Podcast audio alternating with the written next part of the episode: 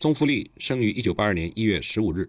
2007年，娃哈哈成立了杭州宏盛饮料集团有限公司，宗馥莉出任总裁。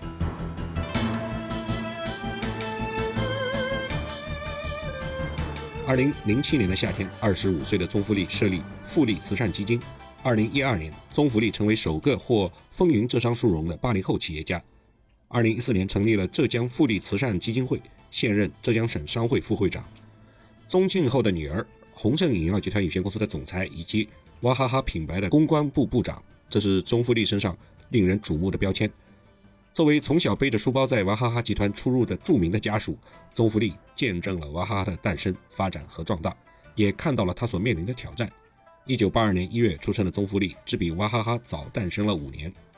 宗馥莉上小学的时候，娃哈哈正处于发展期，父母呢忙于工作，放学之后他只能自己背着书包到公司的食堂吃饭，在几个大学生集体宿舍间跑来跑去。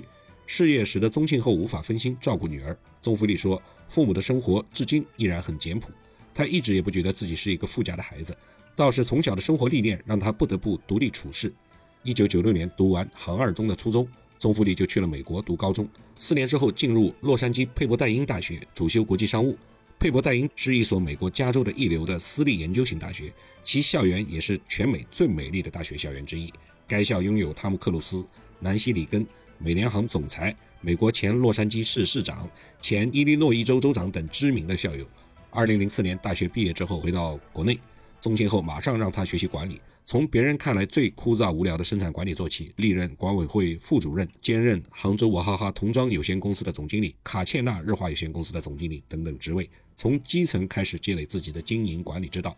二零零七年底，宗馥莉开始执掌宏盛集团。按照外人的理解，这是一份宗庆后安排妥当的事业，实则不然。那个时候，宗庆后给了他女儿一千万美金的第一桶金。但是之后的谈判买地、生产线采购、安装调试以及所有的产品，都是宗馥莉自己一拳一脚的去开拓出来的。二零一四年，福布斯中文网发布中国商界女性排行榜，宗馥莉榜上有名，位列第八。同年，宗馥莉向浙江大学教育基金会捐赠七千万元人民币，设立浙江大学富力食品研究院教育基金，用以支持浙江大学食品学科的建设和发展。二零一五年，宗馥莉身家三十亿美金。居亚洲十大年轻富豪第三名，在全球最富有的二十位三十五岁以下的亿万富豪排行第十一名。二零一六年，宗馥莉推出了以自己的英文名字 Kelly 命名的全新品牌 Kelly One 个人定制果蔬汁，并注册了宁波宏盛优品电子商务有限公司来运营。二零一八年，宗馥莉出任娃哈哈集团品牌公关部部长，正式开启了接班整个娃哈哈集团事业的人生。宗馥莉的首次独立亮相。是出席向浙江大学教育基金会捐赠七千万元的仪式。后续他全程跟踪参与研究员的课程设置，研究课程的方向制定。他说：“我要对我每一笔钱的流向和用途都清楚。”宗馥莉与父亲宗庆后的思维和处事方式迥异。他长期受到西方成熟市场经济运行和社会文化理念的影响。在公司，他让员工都叫他 Kelly 或者福利，名片上不印头衔。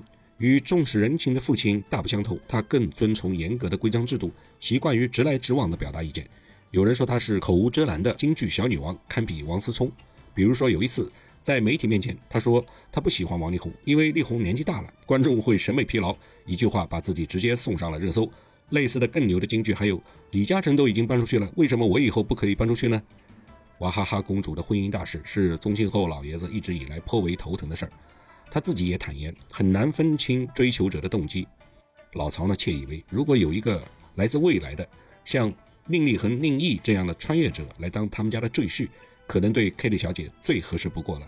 当然，这只是戏言而已。宗小姐肯定有自己的想法，也一定会有自己的姻缘。